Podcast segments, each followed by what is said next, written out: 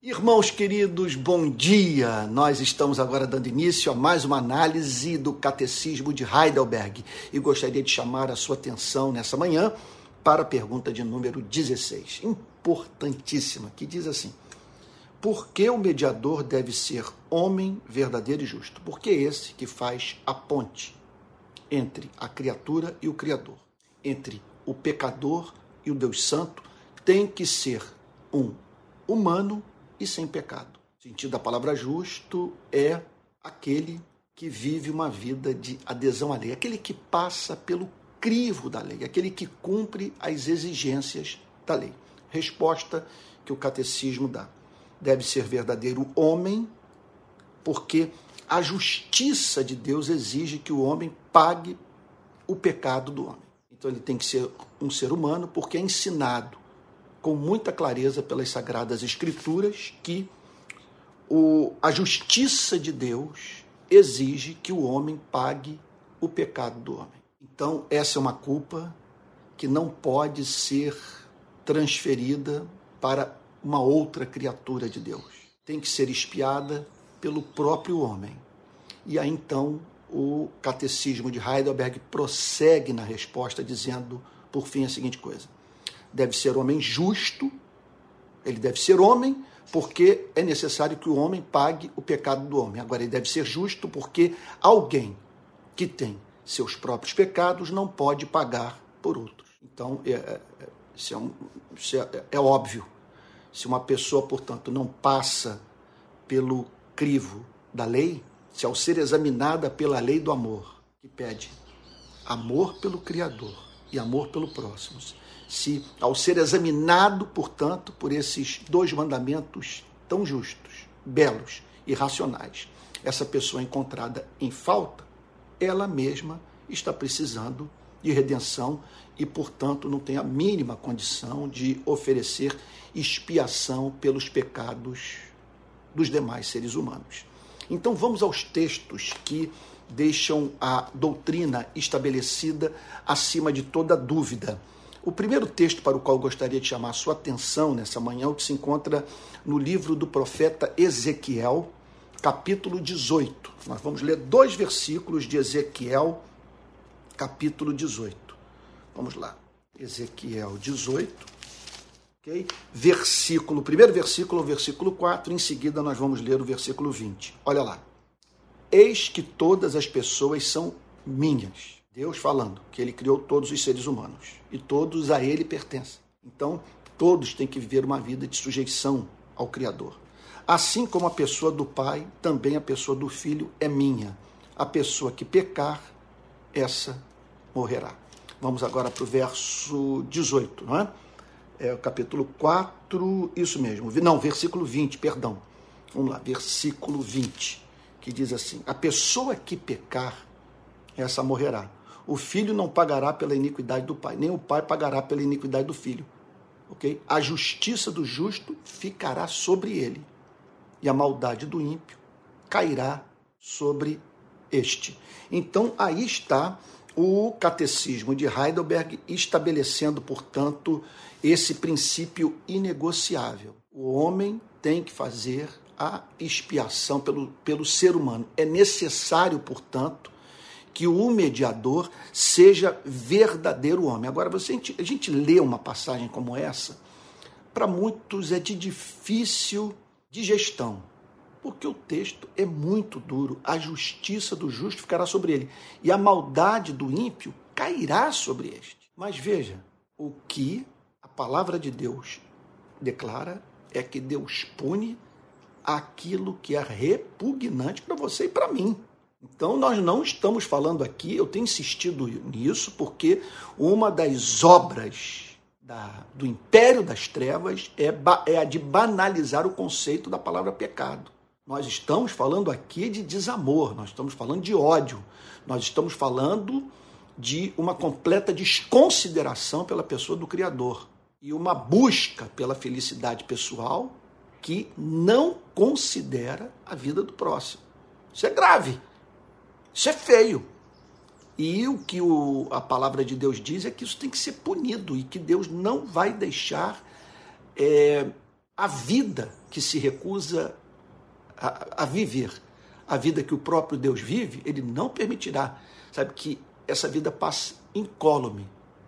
A lei a condena e exige, portanto, a sua punição. E a vida está repleta de evidências de que é, Deus não está satisfeito com os seres humanos. Basta pensarmos no processo inexorável de envelhecimento e morte ao qual todos estamos submetidos. E somado a uma quantidade imensa de infortúnios aos quais é, estamos todos também expostos, submetidos e que desabam sobre a vida é, das mais diferentes pessoas e das mais diferentes formas.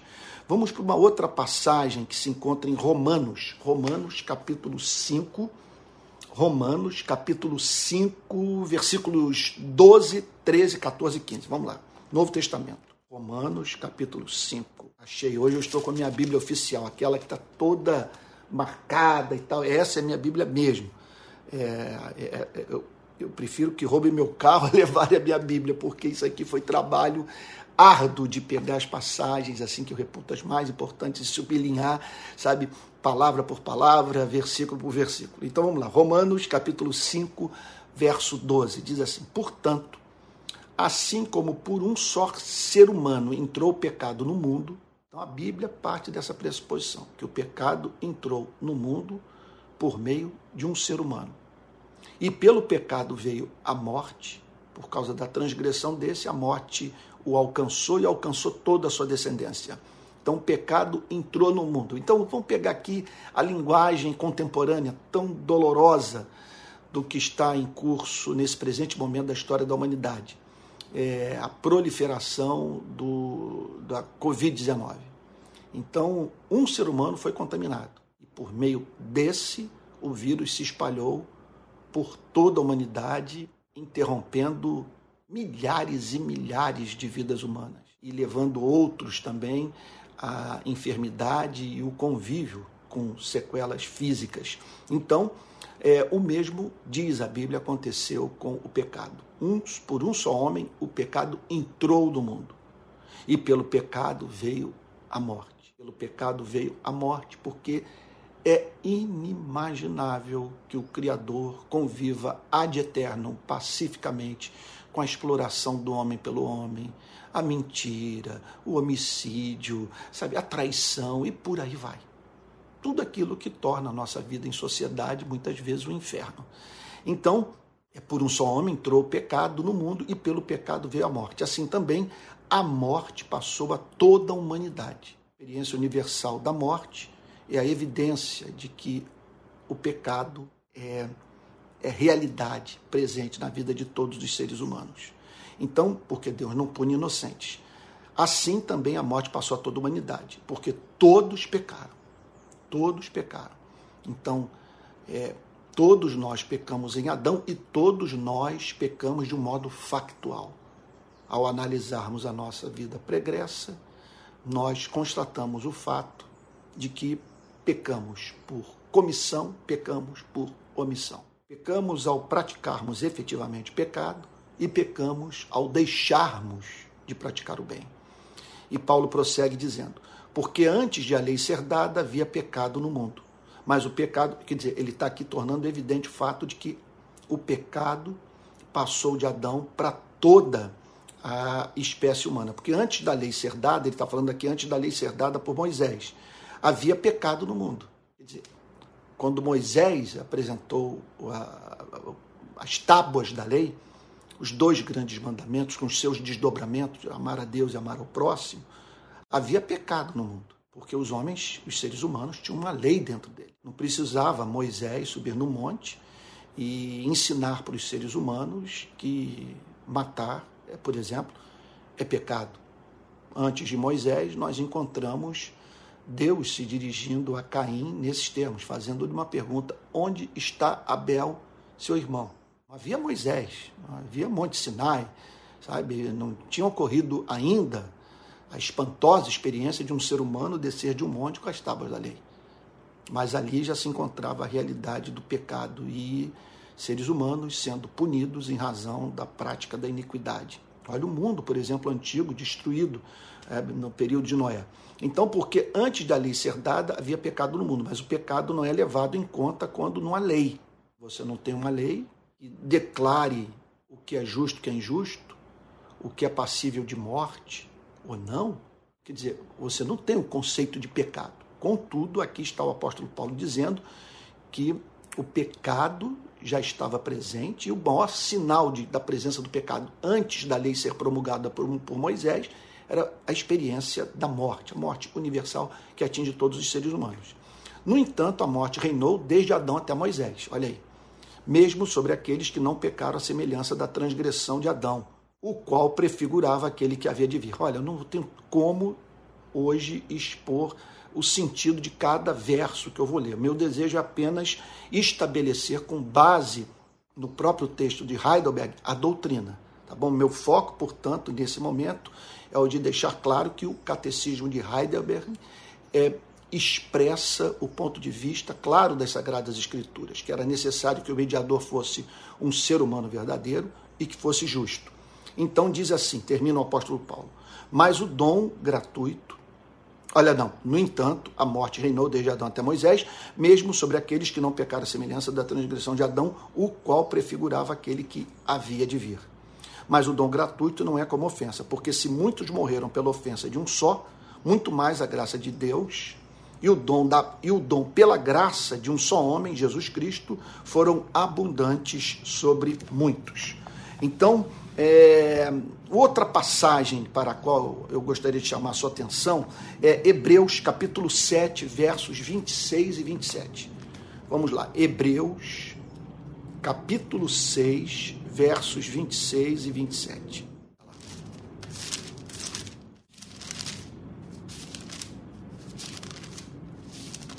Aqui está. Hebreus, repito, vamos lá, capítulo 7, versos 26 e 27. Diz assim: Porque nos convinha um sumo sacerdote como este. Era necessário que nós tivéssemos um sumo sacerdote, alguém que fizesse conexão da criatura morta nos seus pecados com o Criador Santo. Então, o profeta é aquele que fala da parte de Deus aos homens o sumo sacerdote é aquele que fala da parte dos homens a Deus. O profeta revela a vontade de Deus. Ele aponta para o pecado, entre outras coisas. Não é só isso. Ele chama o ser humano para o arrependimento. Já o sumo sacerdote apresenta a Deus a culpa humana, suplicando ao Criador é, é, misericórdia, a fim de que ele seja propício aos que pecaram. Então, porque nos convinha, o que, que ele quer dizer com nos convinha? era, a, era a, absolutamente fundamental que nós tivéssemos um sumo sacerdote como este, como Jesus, santo, olha lá, inculpável, sem mácula, separado dos pecadores e exaltado acima dos céus. Era absolutamente necessário que o mediador fosse verdadeiro homem e justo. E completa assim o verso 27 dizendo que não tem necessidade, como os outros sumos sacerdotes, de oferecer sacrifícios todos os dias, primeiro por seus próprios pecados, depois pelos do povo, porque fez isto uma vez por todas, quando a si mesmo ofereceu.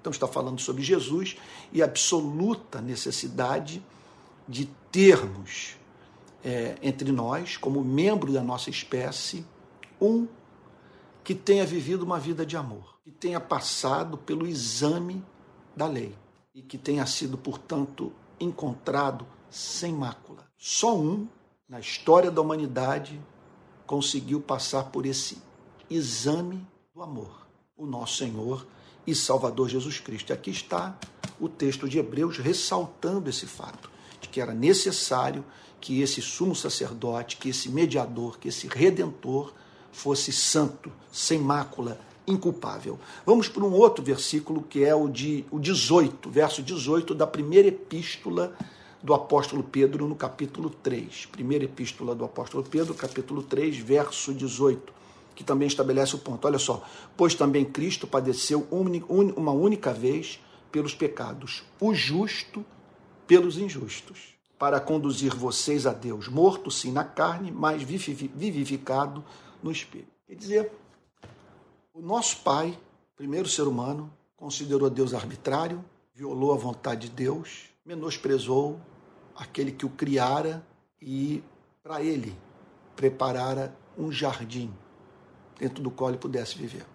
Em plena comunhão com o Criador, podendo falar com ele pessoalmente, sem intermediários. Então ele virou as costas para o seu Criador e atraiu desgraça para si e para toda a sua descendência. O que as Sagradas Escrituras ensinam é que veio um outro Adão, um que no inferno, não mais no jardim, mas em meio à perseguição dos homens, os ataques mais cruéis e determinados de Satanás, viveu em amor. Nós o encontramos dizendo por volta de meio-dia no poço de Jacó: Minha comida consiste em fazer a vontade daquele que me enviou e realizar a sua obra. Nós não conseguimos dizer isso.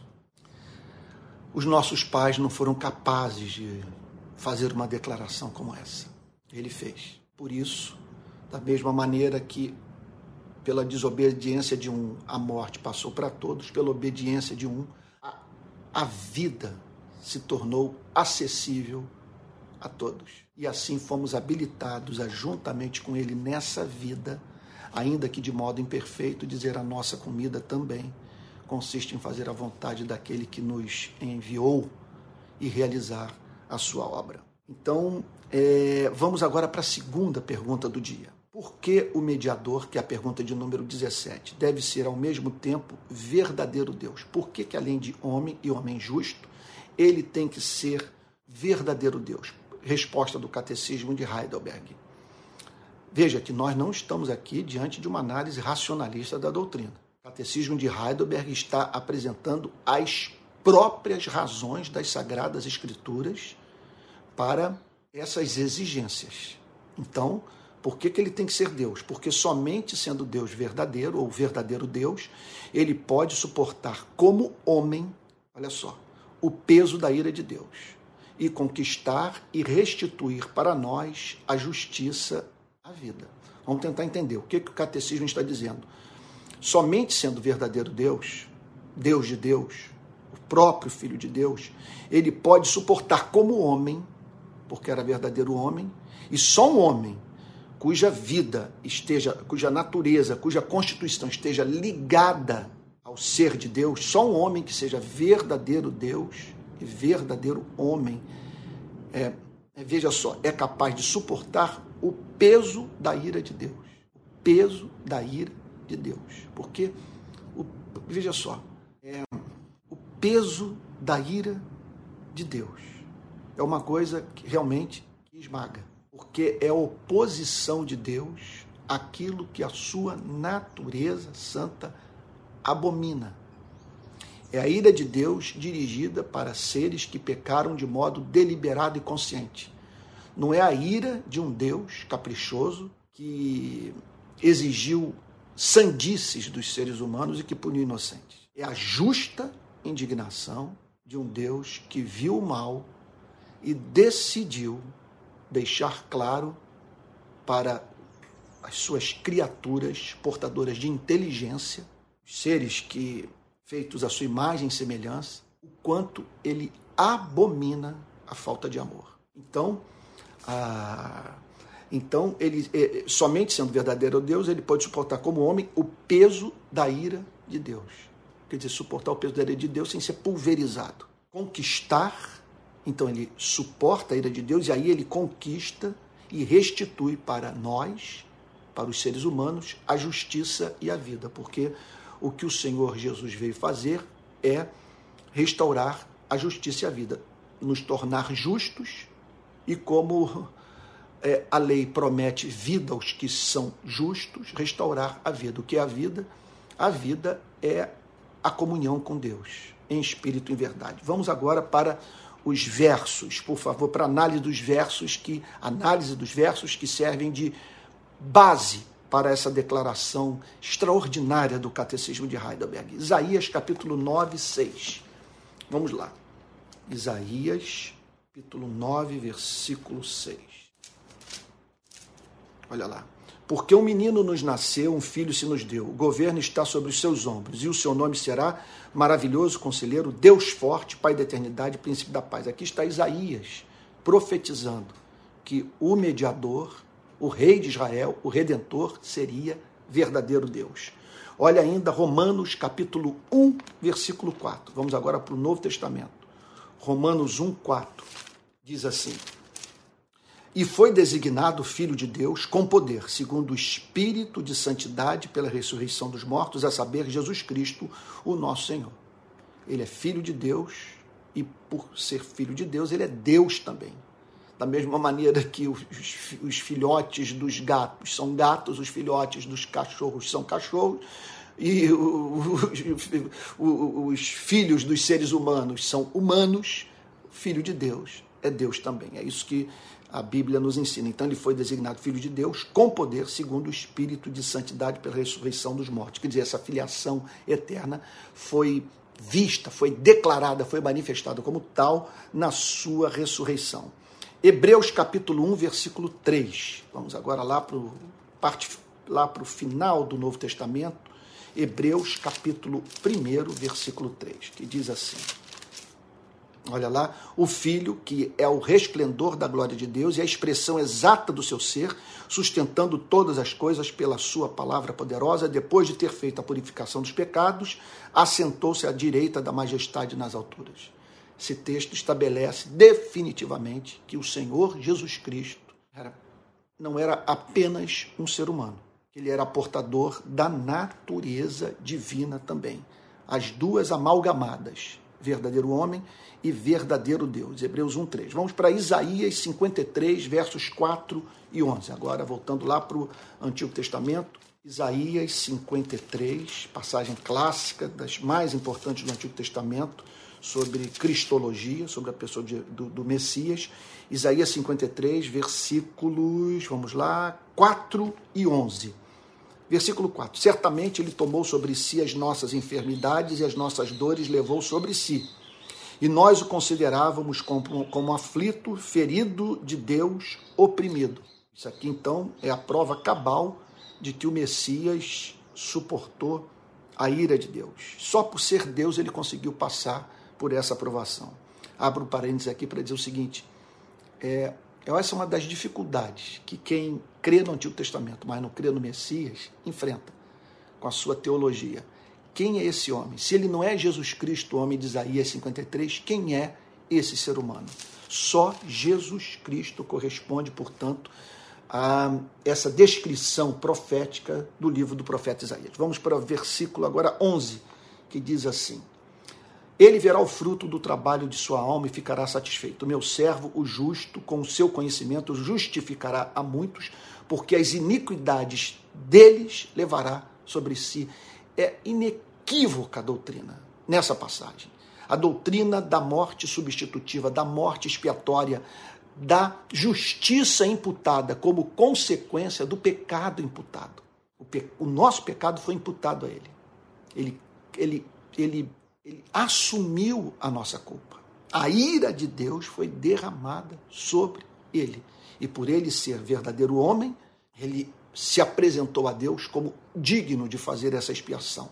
E por ser verdadeiro Deus, ele pôde suportar a manifestação dessa ira. Você imagina o que, que significa? Você pense em todos os pecados que todos os seres humanos praticaram em toda a história da humanidade. Pense em todas as, sabe, todas as manifestações da mais é, hedionda, é, é, é, da mais hedionda crueldade. Pense nisso, pense em toda exploração, todo morticínio, toda chacina, todo genocídio, tudo isso sendo imputado ao nosso Senhor e Salvador Jesus toda idolatria, sabe?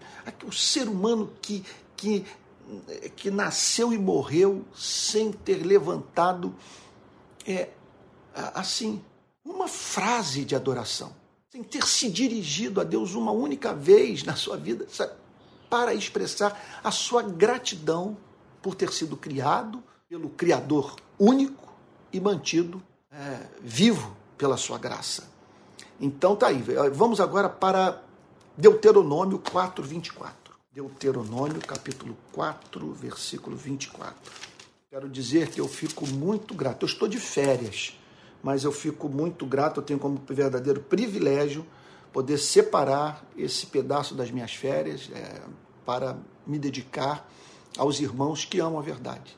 Saber que eu estou sendo assistido por gente que quer conhecer a doutrina e que se submete a uma comunicação como essa, que não é um TikTok. Aqui, trabalho exaustivo de nós irmos às Sagradas Escrituras, checarmos a doutrina no catecismo, depois irmos à Bíblia, a fim de nos certificarmos se o que foi ensinado corresponde à realidade dos fatos, passa pelo crivo da revelação. Isso é um trabalho cansativo, mas é de fundamental importância para o nosso amadurecimento, da nossa compreensão teológica. E eu fico feliz de poder, de todo o meu coração, de poder atender essa demanda de pessoas que de fato amam a Bíblia. Então, Deuteronômio capítulo 4, verso 24. Vamos lá. Diz assim: Porque o Senhor, o Deus de vocês, é fogo consumidor, é Deus zeloso. Quem é capaz de suportar essa ira? Quem? Sabe? Quem é capaz de passar por esse fogo consumidor sem ser é, destruído? Ah, vamos ainda para o Salmo 130, versículo 3.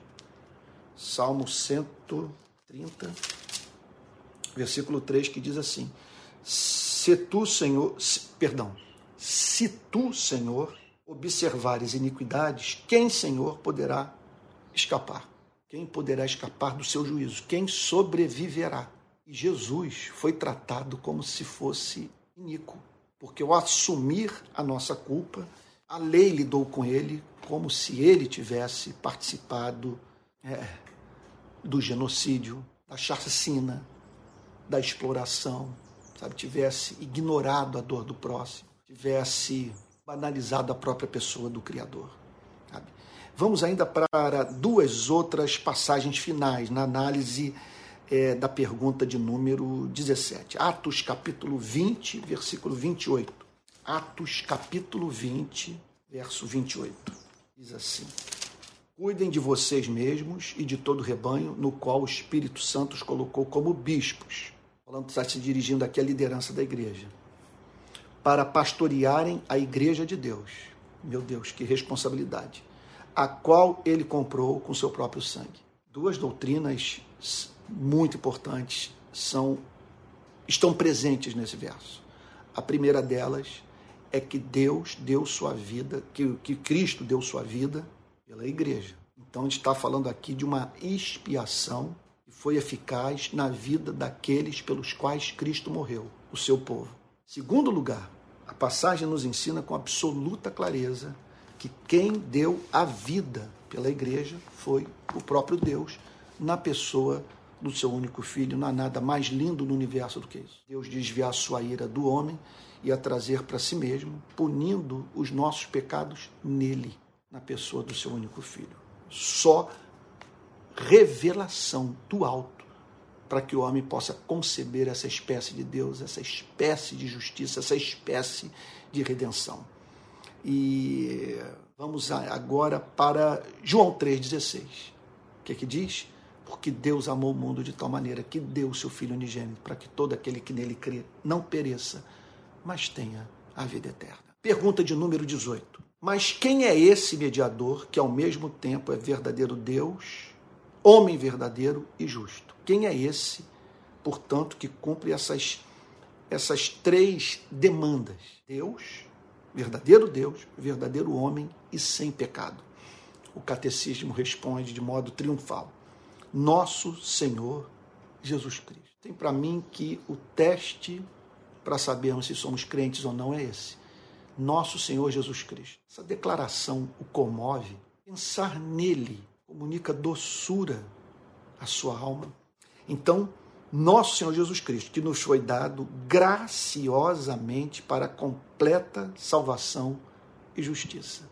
Então, quem é esse mediador? Jesus Cristo, que nos foi dado graciosamente, nos foi dado em graça. Na verdade, essa é a grande dádiva de Deus. É, que diz Deus não apenas criou esse planeta, ele não apenas criou a você e a mim, não apenas é, sustenta você e a mim, ele não apenas é, cobre a nossa vida de prazer. Ele não apenas envia palavras de amor para você e para mim.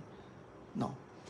Ele pegou o seu bem maior e ofereceu para você e para mim, visando a nossa redenção. Então, é esse fato que deve fazer com que, é, a, com que aprendamos a lidar com o sofrimento que enfrentamos nesse vale de lágrimas que é esse planeta. Nas horas em que não entendermos os propósitos da providência, a nós nos cabe dizer o seguinte: olha, não tem uma resposta objetiva para dar sobre sofrimento que eu estou enfrentando, mas uma coisa eu sei. Essa é a minha grande pressuposição. Quem deu seu único filho por amor a mim não pode estar brincando com a minha vida. Então Deus prova o seu próprio amor para conosco pelo fato de Cristo ter morrido por nós, sendo nós ainda pecadores. Então, ele foi dado graciosamente, porque nós não merecíamos, Deus não tinha nenhuma obrigação de nos redimir. Esses dias o meu filho Pedro estava lembrando isso. Nós ficamos assim é, é, indignados de pensar assim em Deus separando alguns para essa redenção, morrendo por estes e garantindo a sua, a sua, a, a sua redenção. Agora, é impressionante também nós observarmos um outro fato, sabe? que é a repugnância que nos causa quando vemos um juiz é, liberando impunemente um criminoso, tratando como se ele não tivesse praticado crime algum. Então, nós estamos diante desse escândalo que Deus lidou com, algum, com, com, com, com criminosos, não levando em consideração os seus crimes, cobrindo os pecados desses criminosos com o sangue do seu próprio filho. E eu vou te dizer uma coisa: eu não teria hoje nenhuma esperança para a minha vida se não fosse esse sangue derramado. Nele eu me refugio, especialmente quando o inferno se levanta para me trazer à memória todas as minhas imperfeições. E olha, e travar esse diálogo com o diabo é interminável. Ele não tem fim. Tem uma hora que você tem que, que você precisa é, cessar o diálogo, dizer o seguinte: daqui para frente não converso mais, porque ele vai falar, de, ele vai trazer a sua, memória, a sua memória detalhes, vai falar não apenas das suas ações, vai falar das suas motivações, ocultará o bem que você fez. Ele, ele, ele, ele também ressaltará o mal que você praticou.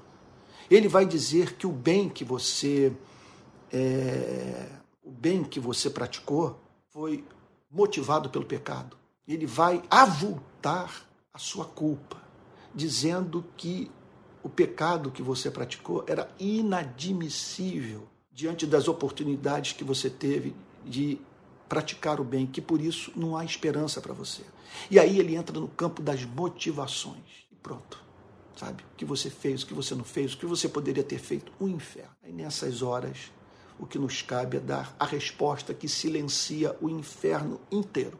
O sangue de Jesus Cristo, Filho de Deus, me purifica de todo pecado. Então, ele nos foi dado graciosamente para completa salvação e justiça. Jesus veio para nos salvar e imputar a sua justiça a nós. Então vamos aqui para os textos que ressaltam o ponto. João, capítulo 1, João, Evangelho de João, capítulo 1.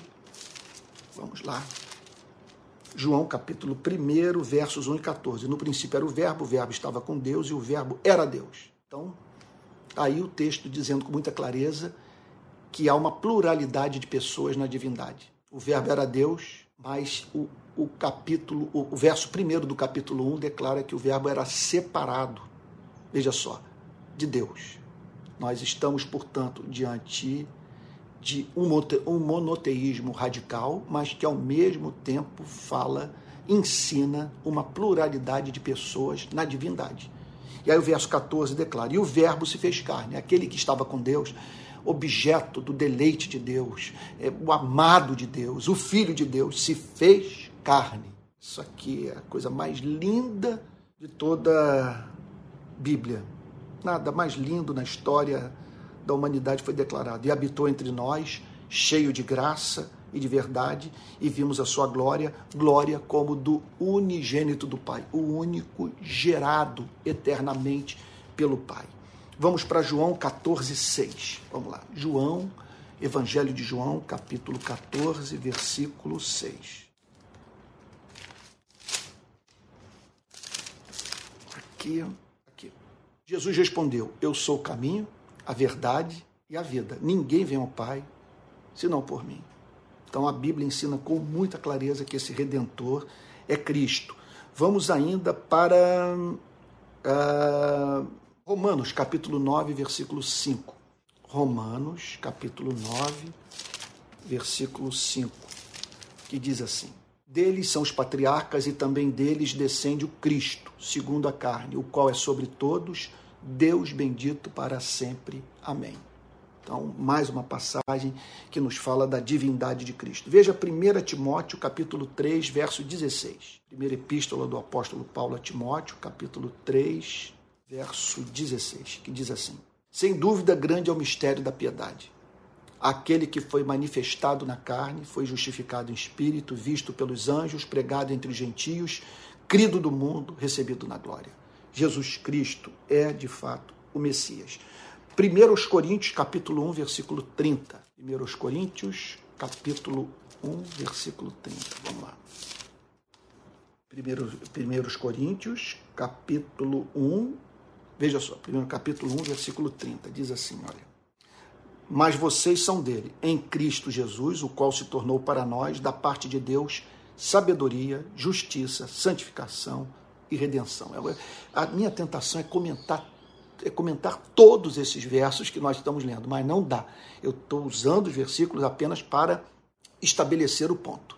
E nesse caso aqui, que o Senhor Jesus Cristo, ele é o Messias, o nosso Salvador, o verdadeiro homem, verdadeiro Deus e justo, que nos foi dado graciosamente para a completa salvação e justiça. Vamos para 2 Coríntios, capítulo 2, 2 Coríntios, capítulo 2, verso, capi, perdão, 2 Coríntios, capítulo 5, verso 21. Olha lá, 2 Coríntios, capítulo 5, verso 21, que diz assim: Aquele que não conheceu pecado, Deus o fez pecado por nós. Coisa linda. Ele não conheceu pecado mas Deus o tratou como se fosse pecador. Deus o fez pecado por nós. Lindo demais. Para que nele fôssemos feitos justiça de Deus. Para que Deus pudesse nos tratar como se fôssemos justos.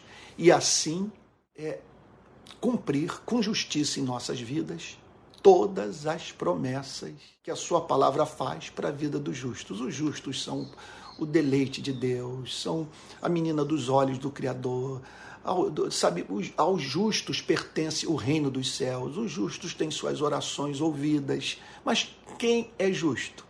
O que vive uma vida de amor, uma vida de conformidade à lei, o que honra a Deus, o que ama ao Criador e ao próximo. Estamos perdidos. Ninguém é justo. Mas em Cristo somos tornados justos, porque nele nós cumprimos a lei. Nele nós pagamos pelos nossos pecados. E agora, portanto, Deus lida conosco como se é isso mesmo. A, é, a lei dissesse para ele. Na verdade, é um diálogo dele, que não tem nada externo a ele que prescreva o que ele deve fazer. Sabe? Mas o que a lei diz é o seguinte: esse meu, esse servo teu, é, pagou pelos seus pecados. Ele está unido a Cristo, ele é corpo de Cristo. E ele cumpriu a lei em Cristo. E agora é, ele deve ser objeto desse amor redentor e da concessão de todas as bênçãos que são prometidas àqueles que vivem uma vida de conformidade à lei, os justos. Isso tudo é muito lindo. Vamos agora para a última pergunta do dia, pergunta de número 19. Como você sabe disso? Sabe disso o quê? Que o Senhor Jesus Cristo nos foi dado graciosamente para completa salvação e justiça. Ora, olha que resposta linda do Catecismo de Heidelberg pelo Santo Evangelho. Eu sei que Jesus é o Messias pelo Santo Evangelho. Eu sei pelo Santo Evangelho que o próprio Deus, de início, revelou no paraíso. Então, o Evangelho já é encontrado no livro de Gênesis, no capítulo 3, verso 15. Então, eu sei disso porque Deus revelou essas verdades no paraíso. Depois mandou anunciá-lo pelos santos patriarcas e profetas e o prefigurou e o prefigurou através dos sacrifícios e das outras cerimônias do Antigo Testamento. Finalmente o cumpriu por seu único filho. Então vamos aos pontos. Primeiro, como que eu sei que ele é o Messias? Primeiro, ele foi prometido lá no Éden. E nós vamos ver o verso que fala sobre isso. O evangelho, portanto, sempre houve evangelho nesse planeta. Sempre. Sempre os seres humanos é, viveram num mundo no qual a mensagem do evangelho é, é, já havia sido comunicada. Então, pelo santo evangelho, que o próprio Deus de início revelou no paraíso. Depois mandou anunciá-lo pelos santos patriarcas e profetas.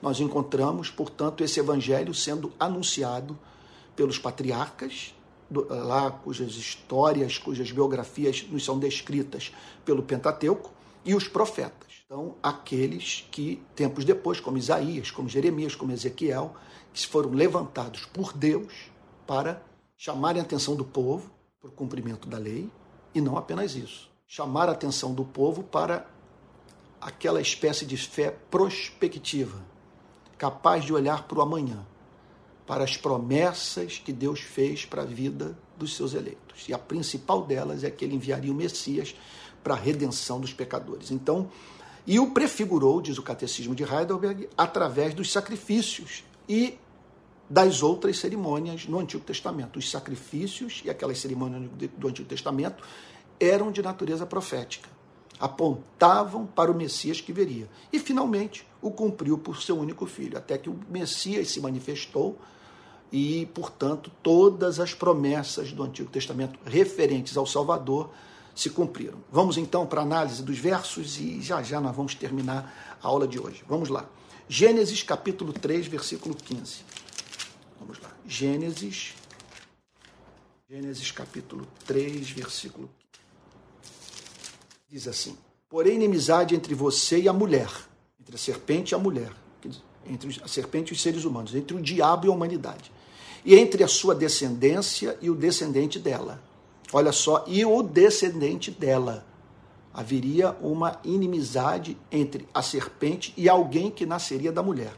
Este lhe ferirá a cabeça e você lhe ferirá o calcanhar. É, os teólogos são unânimes em dizer que o evangelho está contido nessa declaração. Aqui Deus declara o evangelho, dizendo que da descendência da mulher viria um que esmagaria a cabeça da serpente, que tornaria a serpente inoperante na vida dos eleitos. E não apenas isso, que ao ferir a cabeça da serpente, ele sairia ferido também. Essa obra aconteceu na cruz do Calvário, quando ali ele despoja os principados e potestades, é, todo o seu poder, e, e, os humilha e surpreende o cosmos com o seu amor, ah, mas sai ferido. Então, ele é, é ferido que as hostes do inferno ali se levantam contra o nosso Salvador. Fomos, portanto, curados pelas suas feridas. Gênesis capítulo 12, versículo 3. Vamos, olha só, nós, nós estamos vendo aqui, en passant, as promessas do Antigo Testamento referentes à vinda do Salvador. Olha lá, Gênesis, é, Gênesis capítulo 12, versículo 3, que diz assim: Abençoarei aqueles que o abençoarem. Deus se dirigindo a Abraão e amaldiçoarei, amaldiçoarei aquele que o amaldiçoar. Porque quem o amaldiçoar estará indo de encontro o meu plano de, através da sua vida, abençoar a humanidade.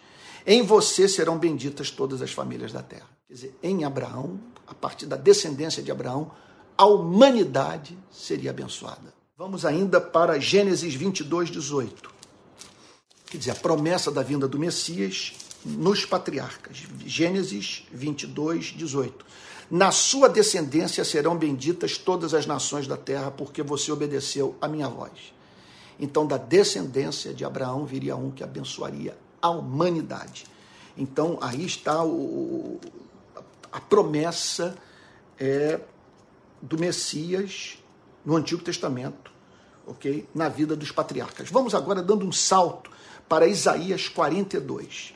Isaías, capítulo 42, vamos lá, achei. Eu fico tão aflito aqui das páginas passarem logo, eu fico com muito receio de alguém dormir durante a aula, e tudo é tão importante, e eu só tenho desse recurso. Eu, se eu tivesse alguma forma de ensinar de, uma, de um modo mais criativo, mais atraente, eu faria. Dispunho desse recurso, estou fazendo o que posso fazer para edificar a igreja de Cristo no meu país.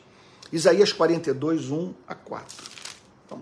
Perdão, Isaías 42, é isso mesmo, de 1 a 4, diz assim: Eis aqui o meu servo, a quem sustenho, o meu escolhido, em quem a minha alma se agrada. De quem ele está falando? Pus sobre ele o meu espírito, ele promulgará o direito para os gentios. Não clamará, não gritará, nem fará ouvir na praça sua voz. Não esmagará a cana quebrada, nem apagará o pavio que fumega. Com fidelidade promulgará o direito.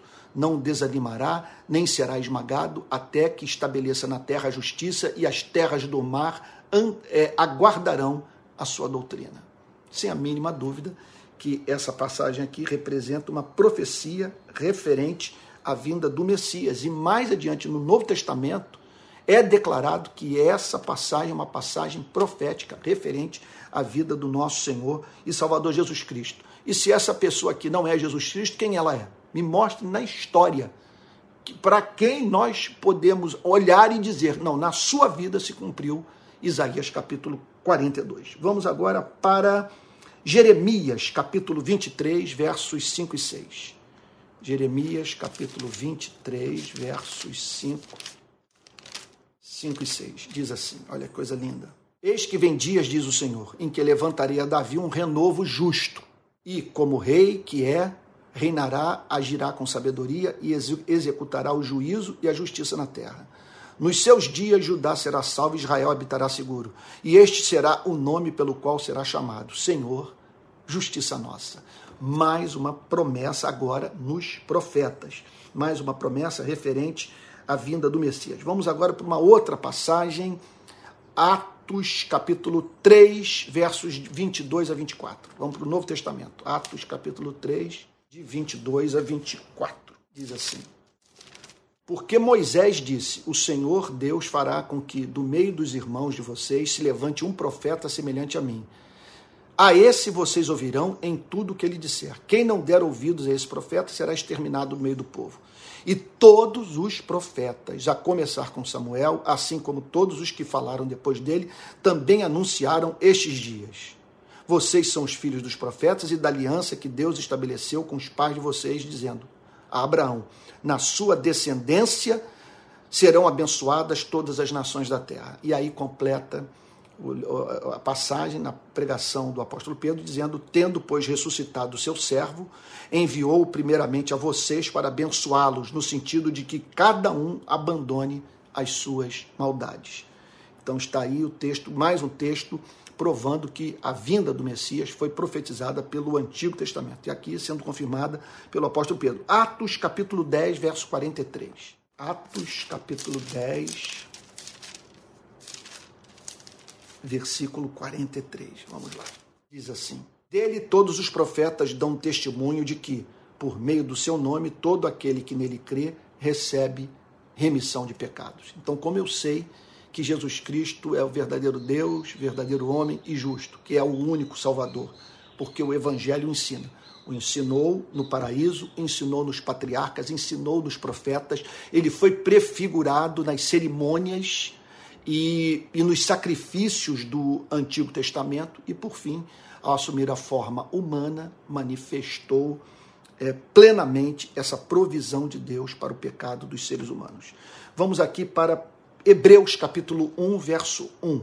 Hebreus 1, verso 1, que diz assim: olha lá. Antigamente, Deus falou muitas vezes e de muitas maneiras aos pais pelos profetas, mas nesses últimos dias nos falou pelo Filho, a quem constituiu herdeiro de todas as coisas e pelo qual também fez o universo. O Filho de Deus, que é o resplendor da glória de Deus e a expressão exata do seu ser, sustentando todas as coisas pela palavra pela palavra poderosa, pela sua palavra poderosa, depois de ter feito a purificação dos pecados, assentou-se à direita da majestade nas alturas tendo se tornado tão superior aos anjos quanto herdou mais excelente nome do que eles. Então, o Evangelho nos ensina isso, que Jesus Cristo é o Messias e que, a, que no Antigo Testamento, os servos de Deus é, viviam na base, na força, na esperança de uma fé prospectiva, olharam, olhavam para o Messias que haveria de vir.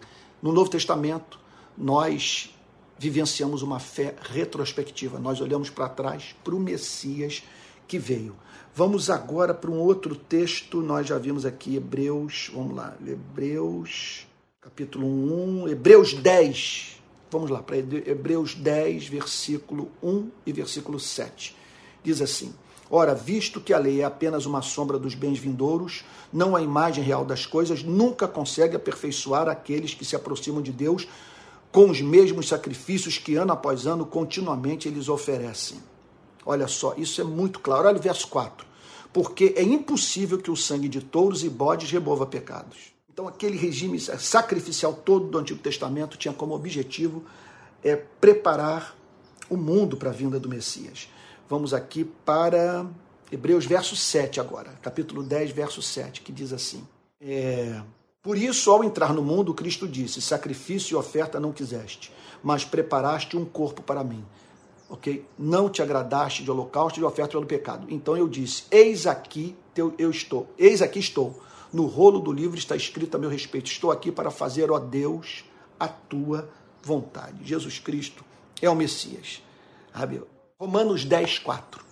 Romanos, capítulo 10, versículo 4, que diz assim: é, Porque o fim da lei é Cristo, para a justiça de todo aquele que crê. Mais uma passagem que fala de Jesus. Vamos para, como Messias, vamos para Gálatas, capítulo 3, versículo 24. Gálatas, capítulo 3, versículo 24, que diz assim: De maneira que a lei se tornou que a lei se tornou nosso guardião para nos conduzir a Cristo, a fim de que fôssemos justificados pela fé. Então a lei nos faz desejar Cristo, nos faz anelar por Cristo, nos torna dependente de Cristo. E Cristo é o verdadeiro homem, verdadeiro Deus e justo, é o nosso redentor, proclamado assim pelo Evangelho. Vamos agora para mais um texto, Gálatas capítulo 4, versos 4 e 5 que dizem assim: Mas quando chegou a plenitude do tempo, Deus enviou seu filho, nascido de mulher, nascido sob a lei, para resgatar os que estavam sob a lei, a fim de que recebêssemos adoção de filhos. É muito evidente que a Bíblia declara que Jesus Cristo é o Messias. Então, é, nós vamos parar por aqui. Eu espero que você tenha sido muito abençoado nessa manhã. Nós estabelecemos hoje mais um pilar, é, é pilar porque aqui nós estamos lidando com os fundamentos do cristianismo. E o grande pilar é esse, nos ensinado, portanto, por esses textos é, do Catecismo de Heidelberg, que nós precisávamos de um redentor que fosse verdadeiro Deus e verdadeiro homem. Porque ele deve ser verdadeiro homem, porque a justiça de Deus exige que o homem pague o pecado do homem. Deve ser homem justo, porque Alguém que tem seus próprios pecados não pode pagar por outros, sabe? Não pode pagar pelo pecado de outros. Porque somente sendo verdadeiro Deus, ele pode suportar como homem o peso da ira de Deus, conquistar e restituir para nós a justiça e a vida. Nosso Senhor Jesus Cristo nos foi dado graciosamente para completa salvação e justiça. E por fim, sabemos disso tudo por meio do Evangelho, do Santo Evangelho que o próprio Deus de início revelou no paraíso. Depois mandou anunciá-lo pelos santos patriarcas e profetas e o prefigurou através dos sacrifícios e das outras cerimônias do Antigo Testamento. Por isso que João Batista disse: Eis o Cordeiro de Deus que tira o pecado do mundo. E finalmente ele o cumpriu, cumpriu essas promessas na vinda do seu único filho. Então, que Deus o tenha abençoado nessa manhã e até o próximo domingo.